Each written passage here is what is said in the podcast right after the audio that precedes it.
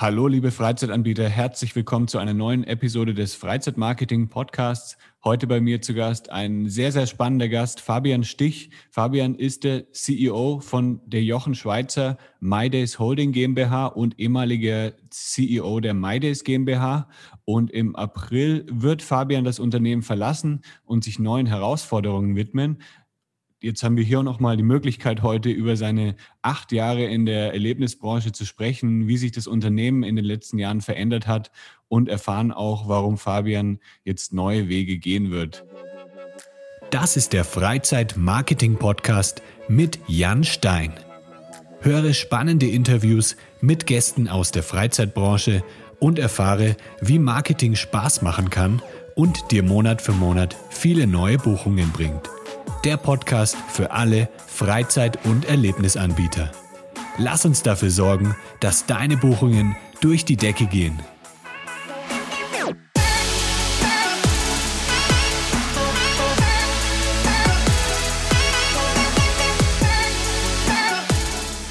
Hi Fabian. Servus, hi Jan. Hi, habe ich das alles richtig zusammengefasst? Deine ähm, deine letzten Jahre beziehungsweise die, deine Stellen in den Unternehmen? Das äh, äh, absolut, definitiv. Ähm, das stimmt, ja. Kann ich, kann ich nichts hinzufügen, das passt. Okay, super. Äh, du hast mir schon im Vorgespräch gerade erzählt, du bist in München. Also äh, da habt ihr auch euren Unternehmenssitz, oder? Genau, wir, wir sitzen in München. Äh, ich sitze jetzt allerdings bei uns gerade nicht im Büro, weil wir wegen Corona ähm, Homeoffice haben. Das heißt, ich sitze jetzt bei mir zu Hause, wie schon auch die letzten Monate, gucke nur ab und zu ins Büro rein und äh, wenn ich gerade aus dem Fenster schaue, dann haben wir gerade ziemlich viel Schnee. Insofern also Winterfeeling äh, pur. Ah, klingt, klingt doch schön. Also wenn, wenn man das dann auch ein bisschen genießen kann. Du hast ja vorhin gesagt, du gehst dann auch so ein bisschen spazieren und so, genießt ein bisschen den Schnee, dann ist das ja wahrscheinlich eine ganz Absolut. schöne ähm, ja, Winterlandschaft, sage ich mal, in München. Absolut. Also das, das, so viel Schnee haben wir ja in äh, äh, Deutschland in den letzten Jahren nicht mehr gehabt. Insofern ist ja. das jetzt tatsächlich was, was man, was man genießen kann. Äh, und trotzdem äh, muss man ja ab und zu auch noch ein bisschen arbeiten. Ja. Wie bist du denn damals zum My Days gekommen? Also ähm, es war ja, glaube ich, jetzt vor acht Jahren, als du da dann ins Unternehmen gekommen bist. Wie hattest du denn da angefangen? Wie bist du zu dem Unternehmen, also wie hast du dazu gefunden, zu deinem zu deiner ersten Position bei MyDays als CEO? Äh, angefangen habe ich sogar ehrlicherweise als, als COO bei MyDays. Da mhm, war der, okay. der, Gründer, war am Anfang noch mit dabei, der Fabrice Schmidt. Ähm, der, der war dann weiterhin CEO. Ja, wie bin ich dazu gekommen? Das ist eigentlich eine ganz spannende Geschichte, denn vom, vom Hintergrund bin ich ja ganz klassisch eigentlich mal Mathematiker. Ähm, und wenn ich äh, meine Kommilitonen heute treffe, dann äh, sitzen die häufig in Versicherungen ähm, ja. und, und, und berechnen auf Basis von, von Sterbetafeln, was die richtige Versicherungsprämie für Lebensversicherung ist. ähm, und und mein, meine Geschichten, die ich erzähle, die klingen dann doch ein bisschen anders. Ich finde aufregender, aber das mag vielleicht auch Ansichtssache sein. Ja, ähm, ja ich habe nach dem Studium bin ich, bin ich ganz klassisch erstmal Unternehmensberater gewesen, ähm, habe das fünf Jahre gemacht. Ähm, dann war das für mich in, insofern ähm, erstmal nicht mehr spannend. Ich bin jemand, der sucht immer so ein bisschen was Neues, so ein bisschen Abenteuer. Und dann, dann kam für mich so nach fünf Jahren der Ruf, okay, was, was mache ich denn? Ähm, dann gab es natürlich auch so Angebote, Versicherungen und Banken, aber das war für mich nicht so wirklich Abenteuer. Und äh, dann, dann gab es bei Pro7 Sat1 äh, wurde das Beteiligungsgeschäft aufgebaut, Seven Ventures ähm, hieß das. Das war praktisch so, da hat man TV-Media bekommen, ähm, an, an, Firmen gegangen, äh, die sich sonst klassisch TV-Media nicht leisten können. Und ähm, die haben dann von, von Pro7 Sat1 TV-Media bekommen, im Gegenzug ähm, eben zu einer Umsatz- oder einer ähm, Beteiligung am, am Eigenkapital, also Anteile an dieser Firma. Also die ersten Deals, die wir da gemacht haben, waren äh, Zalando und Trivago ähm, etc. War, war eine super spannende Zeit. Das habe ich äh, zweieinhalb Jahre gemacht, aber auch dann war für mich so ein bisschen der Zeitpunkt, okay, jetzt, jetzt wieder ein neues Abenteuer. Das war, am Anfang war das so, so, das hat, hat ja keiner vorher gemacht, dieses Beteiligungsgeschäft mit Media. Das wusste man nicht, wie es geht, das war aufregend etc. Nur irgendwann war das dann halt auch klar, wie es funktioniert, wie so ein Deal aussieht, äh, wie man das strukturiert bekommt. Und dann war für mich der Punkt, okay, jetzt will ich was anderes machen. Und gerade in dieser Phase war dann auch der Punkt, dass ähm, sich die Strategie von, von Seven Ventures, also diesem Beteiligungsarm, geändert hat. Am Anfang haben wir nur so Minderheitsbeteiligung gemacht und dann haben wir gesagt, okay, jetzt haben wir verstanden, wie TV-Media für Firmen funktioniert, was da passiert, was auf der Webseite dann passiert ähm, und haben gesagt, okay, jetzt trauen wir uns auch in die Mehrheit zu gehen. Und einer dieser ersten Mehrheitsdeals, die es dann gab, war MyDays. Mhm. Ähm, und ich hatte dann schon immer so ein bisschen damit geliebäugelt, tatsächlich in so ein Unternehmen zu gehen, weil das für mich nochmal so der, der wirkliche Weg war, um ins operative Geschäft zu, Geschäft zu gehen. Also wenn ich mir überlege, erst Berater in der Unternehmensberatung, da stehst du so von außen und kommentierst irgendwie was, dann gehst du in das Beteiligungsgeschäft rein, da bist du schon ein bisschen näher dran und musst dann tatsächlich auch für die Zahlen gerade stehen, aber du bist nicht wirklich drin. Und dann war für mich der, der logische Schritt, okay, jetzt gehe ich in so eine Beteiligung ähm, und versuche wirklich dort operativ das Unternehmen nach vorne zu bringen. Und dann habe ich, dann war dieser, dieser äh, Deal mit, mit MyDays stand an und dann habe ich den, den Gründer kennengelernt, den Fabrice Schmidt, wie schon erwähnt, und wir haben uns super verstanden. Und äh, dann sagte ich, ich glaube, das ist der richtige äh, Platz, wo ich hin will. War mir noch gar nicht so sicher, ehrlicherweise, ob die Erlebnisbranche dann auch was für mich ist. Und äh, die, die Absprache war so, dann machst du das mal ein Jahr und dann schauen wir weiter. Okay. Ähm, und dann ist aber die ehrliche Antwort, dann habe ich mich einfach in diese Branche so ein bisschen verliebt. Ähm, da hat man einfach, und das ist wirklich so, mit, mit echt tollen Menschen zu tun. Ich habe die, die Mitarbeiter von MyDays, das waren damals so um die, um die 50 oder sogar eher unter 50 äh, Leute. Das, das war echt eine, eine, eine, eine super Truppe ähm, und auch, auch mit, den, mit den Erlebnispartnern äh, im Austausch zu sein. Das hat wirklich, wirklich Spaß gemacht. Äh, und wie du gesagt hast, so ist dann aus diesem einen Jahr, äh, was mal ursprünglich geplant war, sind dann acht Jahre geworden und äh, ich bereue kein einziges Jahr davon. Ähm, ja, jetzt habe ich ein bisschen weiter ausgeholt zu deiner Frage, warum oder wie bin ich bei MyDays gelandet, aber ähm, wie gesagt, ich glaube, wenn ich heute meine Kommilitonen vom Studium treffe, dann erzählen wir ein bisschen unterschiedliche Geschichten. Und hattest du dann auch irgendwie so eine Verbindung zur Erlebnisbranche? Also hast du selber auch gerne irgendwelche Erlebnisse gemacht, die bei MyDays angeboten werden? Oder war das dann einfach so, als bin ich hier im Unternehmen und jetzt, äh, jetzt fange ich erst an, so die Erlebnisse auch zu entdecken? Nee, also ich zum Beispiel schon, schon äh, als Unternehmensberater war mal ähm, ein Weihnachtsgeschenk, was wir von der Firma bekommen haben, ein äh, Tandem-Fallschirmsprung. Ähm, und dieses Erlebnis ist übrigens bis heute noch eines meiner absoluten Lieblingserlebnisse, ähm, die ich auch immer wieder gern noch mache, so, so einen mhm. Fallschirmsprung. Mhm. Das hat mich mit den Kollegen, mit denen ich das gemeinsam gemacht habe, wie wir dann gemeinsam in diesem Flugzeug sitzen, dann schraubt sich das hoch und man guckt sich gegenseitig an und hat so einen Moment, wo man sich denkt, Mist, warum mache ich das eigentlich? Ähm, und dann hast du diesen Sprung und den freien Fall und dann kommst du da unten hin. Dann hast du erstmal für, weiß ich nicht, 30 Minuten einfach nur ein Smiley im Gesicht ähm, ja. und bist super happy. Das hat, hat so geprägt und natürlich auch ansonsten äh, privat unterschiedliche Erlebnisse gemacht. Ehrlicherweise war ein Großteil davon nicht äh, von Meidis, sondern auch nicht von Jochen Schweizer, sondern von dem Wettbewerber ähm, damals. Aber ähm, ich hatte schon, schon viel mit, mit Erlebnissen also zu tun, ganz sicher, klar. Ja. Und wie war dann damals der Ausgangspunkt, als du zu Maides gekommen bist? Hattest du da irgendwelche bestimmten Herausforderungen im Unternehmen? Gab es irgendwelche Sachen, die dann, wo, wo das Unternehmen gesagt hat, hier möchten wir jetzt ansetzen, ähm, das möchten wir jetzt äh, vielleicht optimieren in den nächsten Jahren? Klar, also das war, war auch schon, schon auch ein kleiner äh, quasi Fallschirmsprung, äh, was man da gemacht hat, nur dass man nicht wusste, ob man einen Fallschirm dabei hat. Ähm, das, das muss man, muss man klar so sagen. Ähm, Maides äh, hat aus ganz verschiedensten Gründen ähm, durchaus zwei, drei schwierige Jahre vor dem Einstieg von Pro7 Sat1 äh, hinter sich gehabt. Und da ging es dann darum, das wirklich zu, zu Wachstum wieder zu treiben ähm, und äh, den, den Turnaround dahin zu bekommen. Gemeinsam das mit dem Gründer wirklich wieder, wieder äh, in, in, in positives Fahrwasser zu bekommen. Und das war am Anfang nicht, nicht wirklich komplett klar, ob das so perfekt funktioniert. Ähm, ich weiß aber dann, in unserem ersten Jahr haben wir allein im, im Dezember ein, ein Wachstum von 60 Prozent hingelegt. Und insofern war dann der Turnaround relativ schnell geschafft. Also die, die Herausforderung war groß, aber wir haben das dann gemeinsam und da möchte ich auch wirklich den Fabrice äh, als Gründer ganz besonders erwähnen. Ähm, das ist ja schon auch eine Herausforderung für so einen Gründer. Da hat man sein Baby, das hat man über Jahre äh, aufgebaut und dann kommt da so ein, so ein nehme ich jetzt mal mich so ein junger Kerl äh, um, ums Eck und sage, guck mal, jetzt machen wir das gemeinsam. Das ist schon auch eine, eine Herausforderung. Ähm, ich wüsste nicht, wenn das mein Baby wäre, ob ich das so, so easy machen würde. Ja. Und äh, der hat sich da total drauf eingelassen und ich glaube, gemeinsam war das dann auch echt ein gutes äh, Duo, wir beide.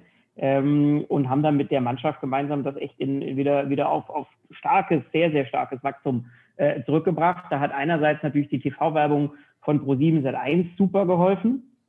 Ich glaube, da, das, das ist äh, absolut klar. Ähm, da haben wir dann ja neue TV-Spots entwickelt, neue Positionierungen etc.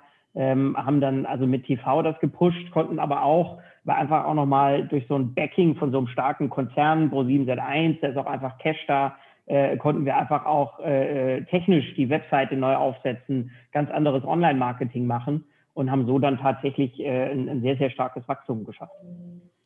Und Jochen Schweizer und Meide sind ja eigentlich, also damals zumindest, waren es ja schon, glaube ich, die so die größten Konkurrenten untereinander. Wie kam das dann, dass, ähm, dass Jochen Schweizer jetzt dann mit Meide zusammen ist? Also ich weiß ja, dass ähm, Jochen Schweizer irgendwann dann das äh, verkauft hat, sein Erlebnisgeschäft. Ähm, und wie kam das dann, dass, äh, dass es dann eine, ein Unternehmen wurde, Meides und Jochen Schweizer?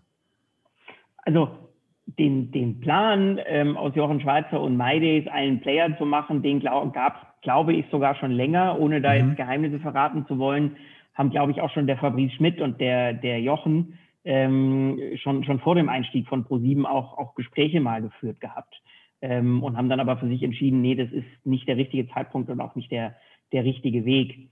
Aber ähm, dann, dann kam Kontakt äh, zwischen Jochen Schweizer und äh, Pro7 zustande und äh, dann, dann hat man sich äh, auf den, auf den äh, Deal geeinigt und dann war ja schnell klar, dass man das zusammen in einer, einer Gruppe führt, um auch Synergien zu realisieren zu können, um ja. nicht zu stark im, im Wettbewerb die beiden Marken sich gegenseitig äh, kaputt zu machen, sondern sich gegenseitig zu befruchten und äh, ähm, aus den beiden Mannschaften dann de facto eine zu machen.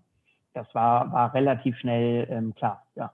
Ja, aber die beiden Marken haben ja trotzdem irgendwie noch ähm, jetzt einen verschiedenen Ansatz, oder? Also ich glaube, Maides geht ja auf eine andere Zielgruppe als Jochen Schweizer. Oder hat sich das jetzt mittlerweile schon so ein bisschen vermischt? Also im Idealfall sollte sich das nicht vermischt haben, denn ähm, der Plan oder das Ziel ist definitiv, mit beiden Marken, wie du sagst, unterschiedliche Zielgruppen anzusprechen. Also wenn ja. man tatsächlich sich auch die Kundengruppen anguckt, wenn man mit den Käufern von Jochen Schweizer und von MyDays spricht, dann merkt man schon, dass das rational ein bisschen ein anderes ist. Bei MyDays haben wir sehr viele Menschen, denen es sehr stark um, um soziale Aspekte geht, um, mhm. um, wir nennen es ja gemeinsam Zeit, aber wir haben eben auch sehr viele Leute aus, aus sozialen Berufen, die, denen es sehr, sehr wichtig ist, ähm, mit den Menschen, die ihnen wichtig sind, Zeit zu verbringen. Ähm, und ähm, das, da, da haben wir praktisch immer dieses Wir als Oberbegriff. Und bei Jochen Schweizer, da sind zum Beispiel die, die typischen Fans, also bei Jochen Schweizer gibt es auch ganz klassische Fans. MyDays ist eine Spur mehr so eine, so eine, so eine ähm, allgemeiner aufgestellte Marke. Jochen Schweizer ja. natürlich gerade auch durch seine Person hat auch wirklich ganz starke Fans. Die kommen sehr häufig auch eher aus den, ähm, sage ich mal, sehr performanceorientierten Bereichen. Also wenn sie äh, wenn, wenn man heute mit, mit irgendwelchen äh, Führungskräften spricht, dann leuchtet meistens bei dem Namen Jochen Schweizer äh, funkeln da die Augen. Ähm, mhm. Das ist schon, schon äh, ein bisschen anders aufgestellt und da geht es natürlich auch um andere Erlebnisse. Also klar, die beiden Marken sind definitiv ähm, anders aufgestellt und auch äh, das wird perspektivisch, denke ich, auch so, so weitergeführt werden. Äh, sollte nicht zusammen ähm, als, als ein, eine Brand oder sowas wahrgenommen werden. Okay.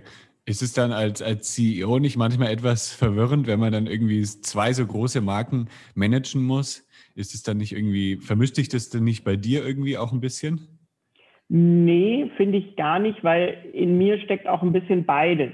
Also ich verbringe ja. sehr gerne Zeit mit Freunden und äh, bin, bin da auch mal äh, wirklich dann der, der typische äh, äh My Days-Typ und, und mach, was weiß ich, äh, das Dinner in the Dark oder äh, den Wellnessurlaub oder sowas. Also da bin ich auch ehrlich, das bin ich auch, aber ich habe genauso auch definitiv äh, äh, Bock auf den Fallschirmsprung, auf schnelle Autos fahren etc.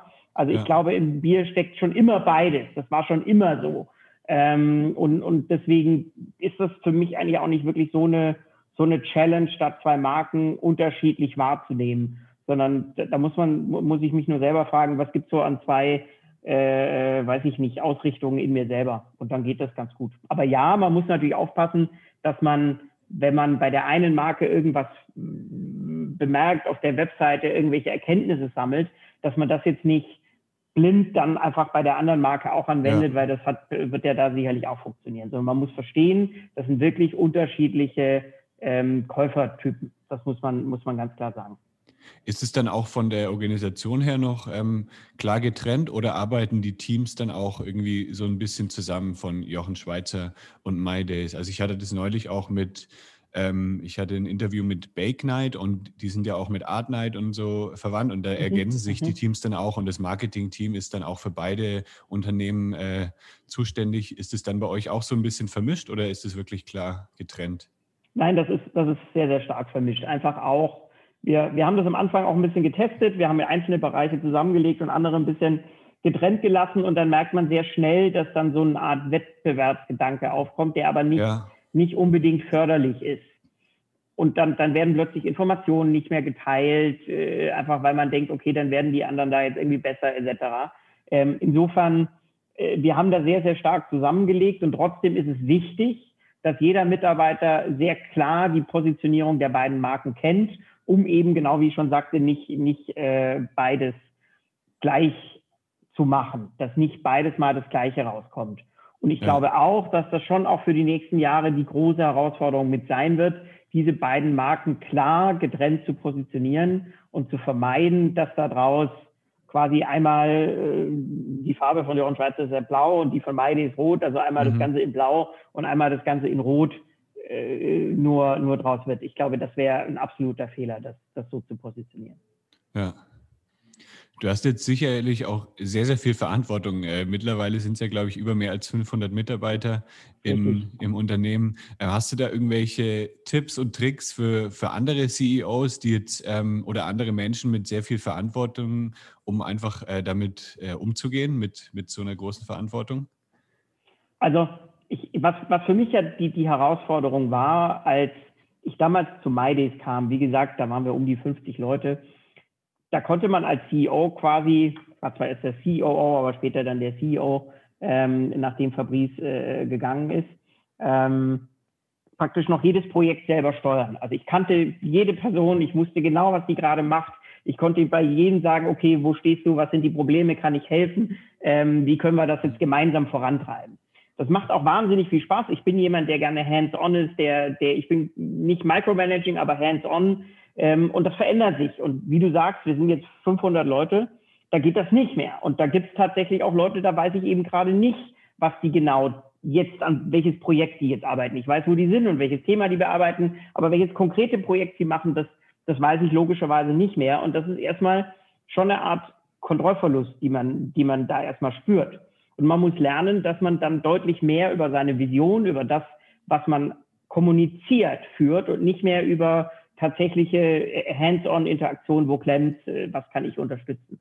Und ja. ich glaube, am wichtigsten ist deshalb, sich dieser, wenn man, wenn man so viel Verantwortung hat, wobei ich jetzt, ich weiß nicht so viel Verantwortung, aber wenn man quasi derjenige ist, der, der, an den, auf den alle irgendwie schauen und der die Richtung vorgeben muss, dann gehört da einerseits dazu, den richtig, also sage ich mal, der Mannschaft zu vertrauen und dem schwingt natürlich mit, die richtige Mannschaft auszusuchen. Mhm. Ich glaube, das ist, das ist ganz wichtig. Also um Leuten vertrauen zu können, muss man auch wissen, dass die, dass die das Vertrauen äh, verdient haben.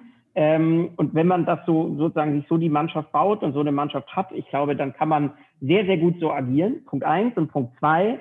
Wichtig ist dann eben sehr stark über ein Zielbild zu ähm, führen, weil es anders eben gar nicht mehr geht. Und wenn man feststellt, dann entwickelt man auch die, die meiste Power ich stelle da so ein bisschen immer ein Paradoxon fest und ich sage, je größer eigentlich so eine Organisation ist, umso mehr müssen die Mitarbeiter eigentlich eigene Unternehmertypen sein. Das klingt ein bisschen paradoxer, weil man ja gefühlt nur noch ein kleines Rädchen in so einem großen, ähm, äh, in einer großen Maschine ist. Aber nochmal zurück zu meinem Beispiel vorher. Ich konnte praktisch bei 50 Leuten jedem Einzelnen sagen, okay, jetzt kannst du das tun, jetzt das und jetzt ist, glaube ich, das wichtig. Das geht ja. heute nicht mehr. Heute muss jeder Mitarbeiter selber entscheiden, okay, wir wollen zu dem Ziel hinkommen. Mein Teil, für den ich verantwortlich bin, ist dieser. Und deswegen muss ich mir überlegen, was kann ich dazu beitragen, dass dieses große Unternehmen ähm, auf dem Weg dorthin oder sich auf den richtigen Weg macht. Und deswegen ist, ist meine feste Überzeugung, je größer ein Unternehmer ist, Unternehmen ist, umso mehr muss ein einzelner Mitarbeiter selber Unternehmer von seinem Bereich, von seinem Verantwortungsbereich sein, um eben das auch dorthin zu entwickeln ähm, äh, oder seinen Bereich dorthin zu entwickeln, dass er möglichst das Unternehmen unterstützen kann.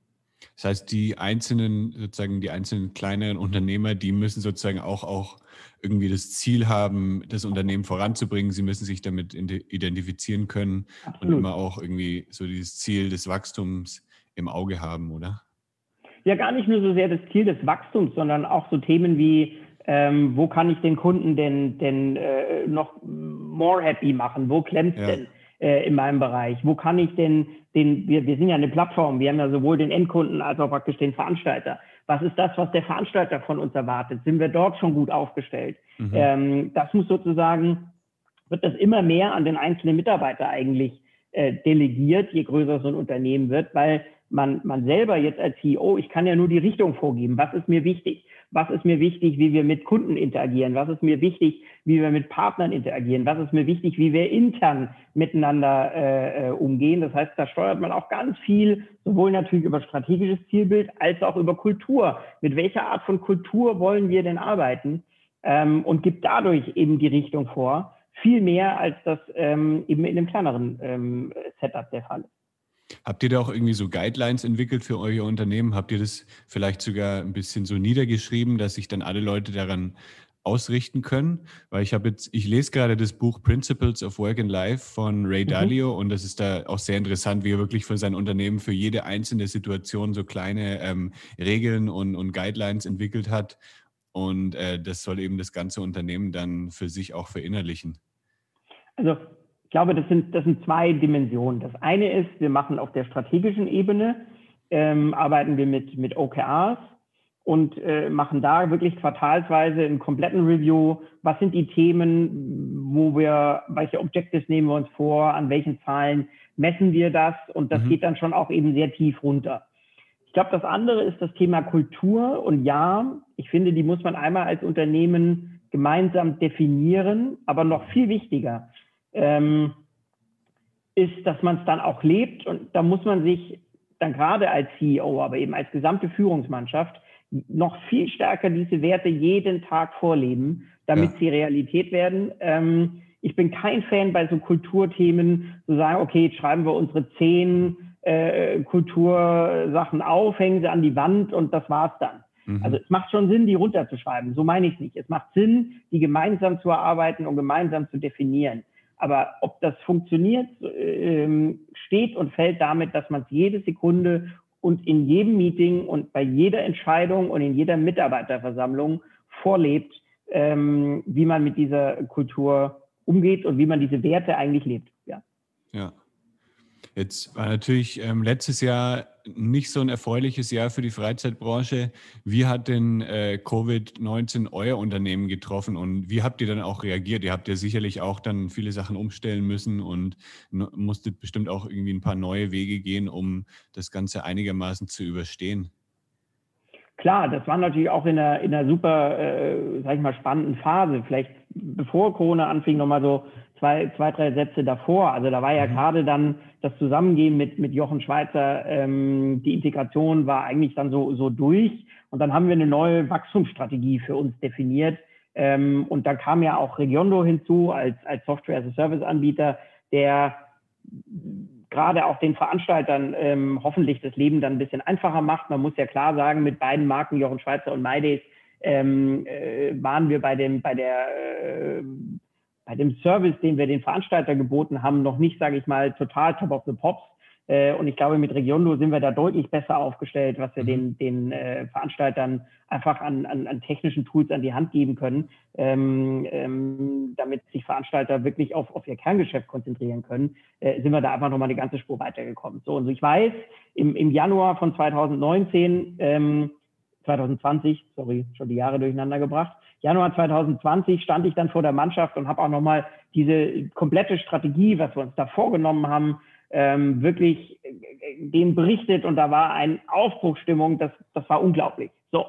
Und dann kam Corona, so im März ist das entstanden. Wir waren dann, glaube ich, auch eine der, der ersten Unternehmen ähm, in, in Deutschland, die entschieden haben, okay, wir gehen jetzt in Summe ins Homeoffice, einfach weil, weil mir da einfach auch die, die Sicherheit der, der Kollegen, der Mitarbeiter auch einfach wahnsinnig wichtig war.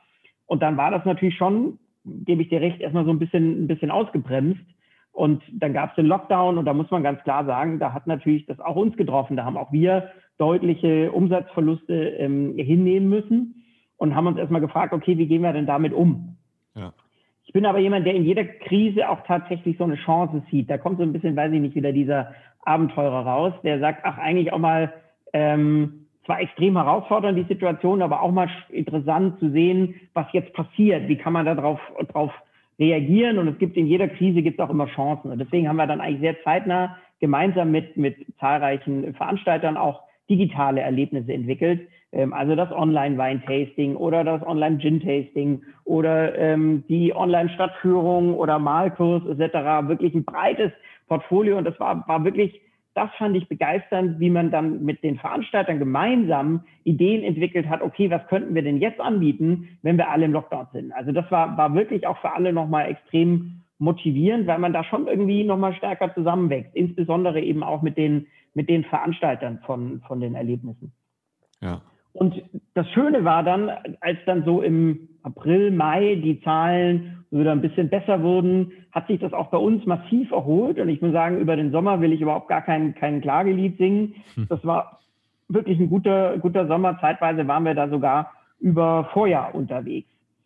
Nichtsdestotrotz muss ich dann auch sagen, als dann wieder quasi der, der zweite Lockdown kam, ähm, mit unterschiedlichen Stärkegraden, hat uns das natürlich auch nochmal äh, stärker erwischt. Auch das muss man, muss man ganz klar sagen. Nichtsdestotrotz ist mein Blick darauf, es hätte uns weitaus schlimmer treffen können. In Summe sind wir, glaube ich, sehr gut da durchgekommen, haben als, als Mannschaft sehr gut zusammengehalten, haben auch nochmal die Erlebnisveranstalter mit denen sehr viel enger zusammengewachsen. Also ich, ich würde da jetzt gar nicht so viel Schlechtes für uns selber eigentlich rausziehen. Ja, ich glaube, die Zahlen hätten eine Spur besser sein können, aber auch mhm. trotzdem, der Dip war gar nicht so groß, wie ich es ehrlicherweise erwartet hätte.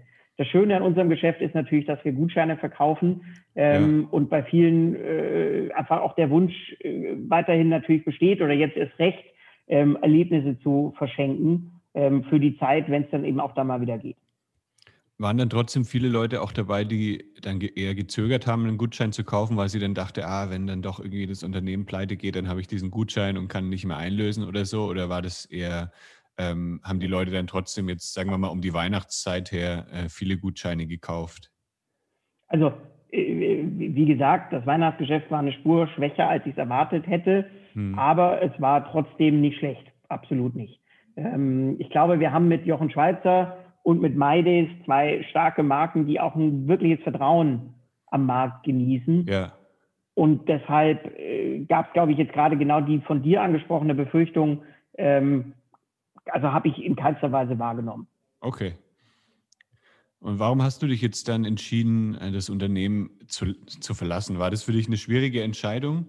Oder wo, woher kam das dann, dass du gesagt hast, ähm, ich schlage jetzt neue Wege ein?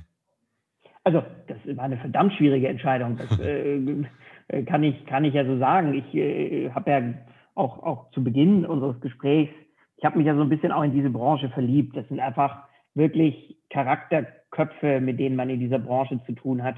Mhm. Ähm, einfach wirklich Menschen, die nicht, weiß ich nicht, nicht so 0815 sind, sondern wo es wirklich Spaß macht, ähm, da äh, mit, mit denen zusammenzuarbeiten. Und so, so sind da acht Jahre draus geworden. Und das gilt insbesondere natürlich auch für die Kollegen. Ähm, ich bin wahnsinnig gern jeden Tag ins Büro gegangen, beziehungsweise ja dann irgendwann virtuell ähm, ins, ins Büro. Und das, das macht auch heute ähm, immer noch sehr viel Spaß. Aber ich habe auch gesagt, ich bin ein Abenteurer. Und wenn man dann sein, seit acht Jahren dabei ist, dann gibt es schon natürlich bei allem Wachstum und bei aller Veränderung. Und ich habe ja gesagt, gestartet mit 50 Leuten, heute sind wir über 500. Da ist Veränderung und da muss man sich selber auch sehr viel verändern. Und trotzdem gibt es natürlich so ein, so ein gewisses, äh, okay, was ist da draußen sonst noch?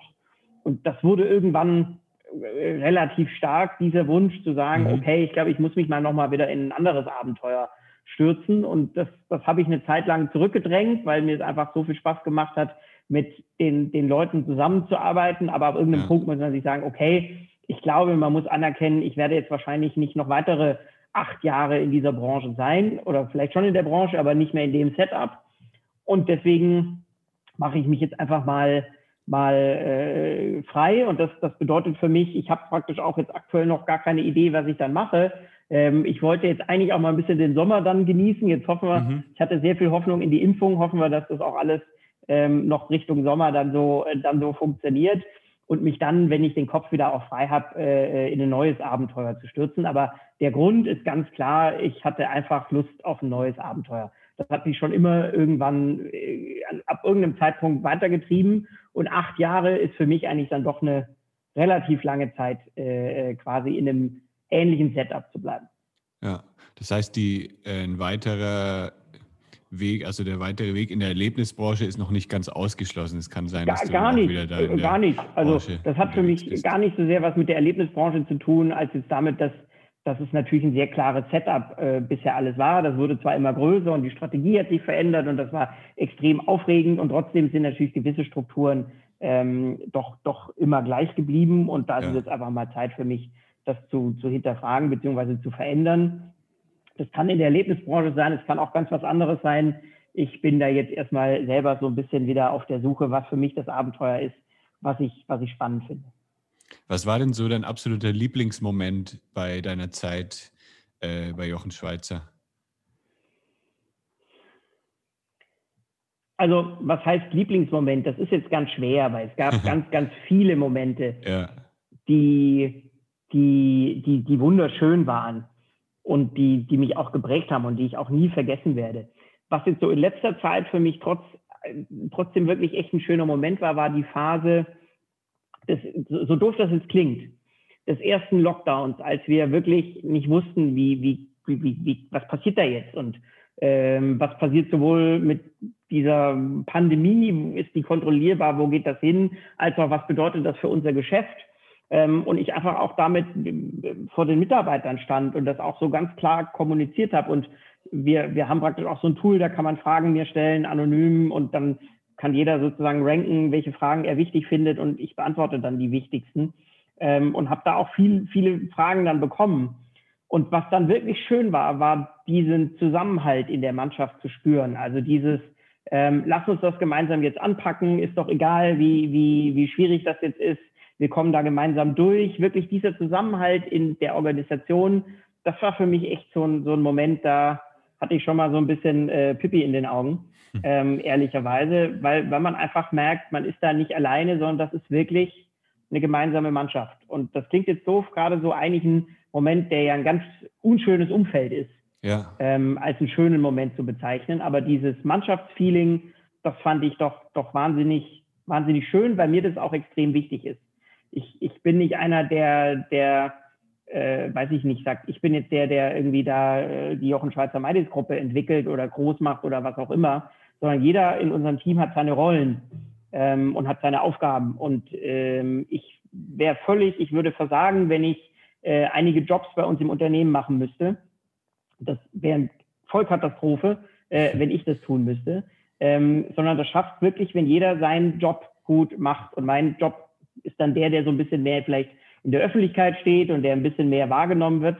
Ähm, aber am Ende funktioniert das nur als Team. Und das eben in diesem Moment zu erleben, wie da wirklich ein ganz starkes Team steht, das hat mich schon, schon wahnsinnig happy gemacht, trotzdem quasi das Umfeld eigentlich ja extrem, extrem unschön war. Ja.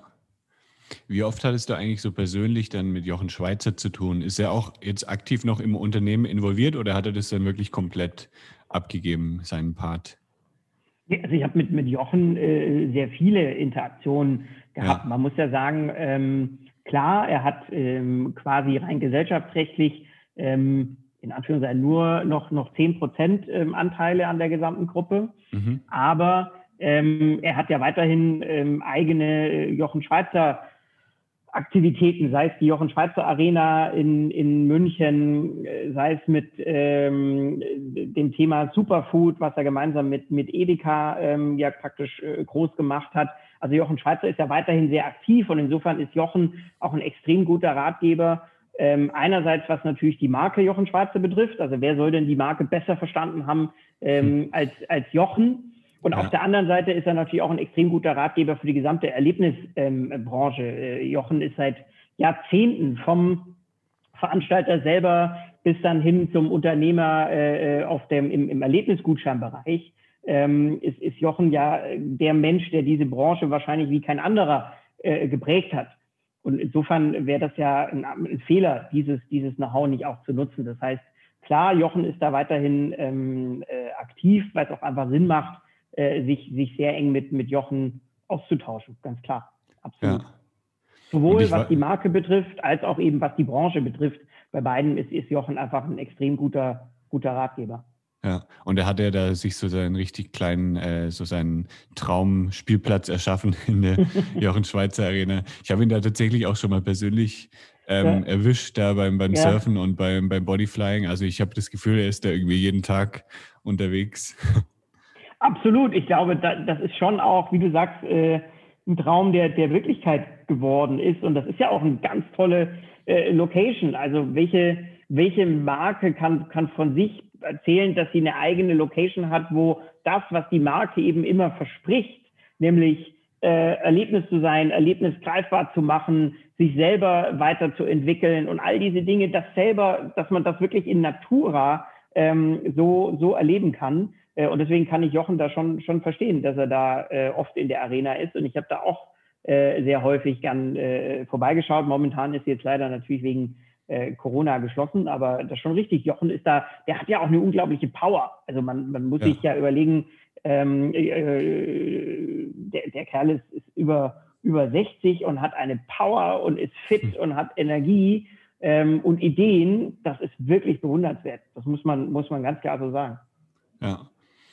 Welcher Erlebnistyp bist du denn selber? Du hast ja vorher schon gesagt, du machst gerne Fallschirm-Tandemsprünge. Hast du noch irgendwie so ein Erlebnis, das du, besonders gerne machst oder das du vielleicht mal noch machen äh, würdest, was du aber noch nie ähm, geschafft hast? Also, wie gesagt, ich glaube, ich, ich, bilde so ein bisschen irgendwie das gesamte Portfolio, was wir haben, ab. Ich mache gern den Wellnessurlaub, ich gehe gern äh, floaten, ich mache Mhm. Äh, also wirklich auch das komplette äh, MyDays-Portfolio. Ich hab, bin aber auch völlig begeistert vom, vom falschen Tandemsprung. Ähm, also ich glaube, da, da gibt es nicht so das eine. Ich bin auch ein großer Exit- oder Escape Room-Fan. Ähm, auch, auch das macht mir wahnsinnig viel Spaß. Ich glaube, ich bin da relativ breit aufgestellt. Was, was noch irgendwann mal mich reizen würde, wäre so, glaube ich, ein Chatflug. Den habe ich bisher noch nie gemacht. Aber ich bin großer Fan von, von Geschwindigkeit. Und das wäre schon noch was, was mich irgendwie reizen würde. Aber irgendwie hat sich das noch nie ähm, ergeben. Da bin ich äh, ehrlich, ja. Ja, das ist bestimmt ein krasses Erlebnis. Also von der Beschleunigung her und so ist das Absolut. bestimmt nochmal was anderes. Absolut. Ich liebe ja schon im normalen Flugzeug so dieser Moment, ja. ähm, wenn, wenn, sozusagen das normale Flugzeug auf der Startbahn steht und so diese komplette Kraft sammelt und dann loslegt. Ähm, jetzt ist das aber irgendwie Faktor nur ein Tausendstel von dem, ähm, was man äh, in so einem Jet dann äh, spürt mit der Beschleunigung. Und deswegen, das wird mich ja schon schon auch echt nochmal richtig reizen. Irgendwann mal muss ich das auch machen.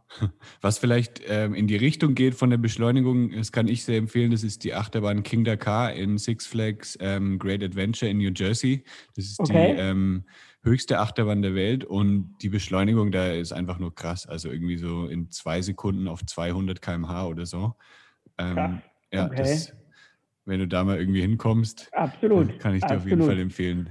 Vielleicht geht ja das Reisen in diesem Sommer wieder und ich habe da ja. vielleicht noch ein bisschen Zeit in dem Sommer und dann äh, schaue ich da gerne mal vorbei. Also äh, das ist, äh, Freizeitparks sind auch immer extrem, extrem spannend. Ja. Cool. Ähm, möchtest du noch irgendwie was loswerden an die Freizeitanbieter da draußen? Also, was heißt äh, loswerden? Ich glaube, wenn ich schon die Chance habe äh, ja. und, und da hören ein paar zu, die vielleicht auch äh, Partner von uns sind, dann, dann kann ich mich quasi nur mal oder insgesamt bei der, bei der Branche bedanken dafür, dass ich quasi als Quereinsteiger, ich hatte ja keinen oder ich habe keinen Lebenslauf wie den Jochen hatte, der wirklich ja schon, schon selber auch Veranstalter war und diese, diese Branche schon lange, bevor äh, die, die, die Gutscheinplattform dann praktisch gebaut oder gegründet hat, äh, schon mit der Branche verbunden war, sondern die, diese Branche hat mir als Quereinsteiger da ja auch echt eine Chance gegeben. Ich weiß noch, in meinen ersten Gesprächen mit den äh, Erlebnisveranstaltern habe ich, glaube ich, mehr zugehört, als dass ich sinnvollen, äh, äh, weiß ich nicht, mit am Gespräch teilnehmen konnte. Und mir hat es wahnsinnig viel Spaß gemacht, in dieser Branche zu arbeiten. Ich glaube, die Branche steht vor großen Veränderungen. Das Thema Digitalisierung, das wird zwar immer wieder erwähnt und das klingt immer so, dass jeder sagt, ja, das habe ich jetzt schon 80 Mal gehört. Aber ich glaube, das Thema Digitalisierung, das Thema ähm, Plattformen äh, wird, wird die Branche schon sehr nachhaltig verändern. Und das ist auch einerseits gut so, weil damit, glaube ich, Erlebnisse sehr viel direkter buchbar werden, dass Erlebnisse sehr viel mehr eine Rolle ähm, äh, bei, bei vielen Menschen da draußen spielen, weil ich glaube, wir alle haben, haben einfach Bock auf mehr Erlebnisse, auf tolle Geschichten. Ähm, und das heißt, selbst wenn ich vielleicht der Erlebnisbranche die, den Rücken äh, zukehre, ich glaube, da ja. wird viel Veränderung sein in der Zukunft. Ein großes Dankeschön an die gesamte Branche, die, die mich jetzt ja die letzten acht Jahre begleitet hat. Das hat mir wahnsinnig viel Spaß gemacht und ich glaube, ich bin mir sicher, ähm, ich werde auch noch in den nächsten Jahren die Branche sehr genau verfolgen, wo es da hingeht. Äh, wie gesagt, Thema Digitalisierung äh, Plattformen und all diese Geschichten werden, glaube ich, da vieles verändern. Ja, vielen, vielen Dank für deine Zeit, für das spannende Interview. Und dann schicke ich ganz liebe Grüße in das verschneite München. Du, und ganz liebe Grüße zurück praktisch nach Mexiko bei, was hast du gesagt, fast 30 Grad. Äh, insofern ja. genießt das. Und äh, vielen Dank dir für die Möglichkeit, äh, hier mit dir zu reden. Danke dir. Danke dir. Ciao. Ciao. Das war der Freizeit-Marketing-Podcast von Lebegeil Media. Um regelmäßig hilfreiche Marketing-Tipps für dein Freizeitbusiness zu erhalten, klicke jetzt auf Abonnieren hier auf Spotify oder bei Apple Podcasts. Möchtest du mehr Buchungen für deine Freizeitaktivität erzielen, dann suche dir einfach einen Termin für ein kostenloses Kennenlerngespräch auf lebegeil-media.com/termin aus.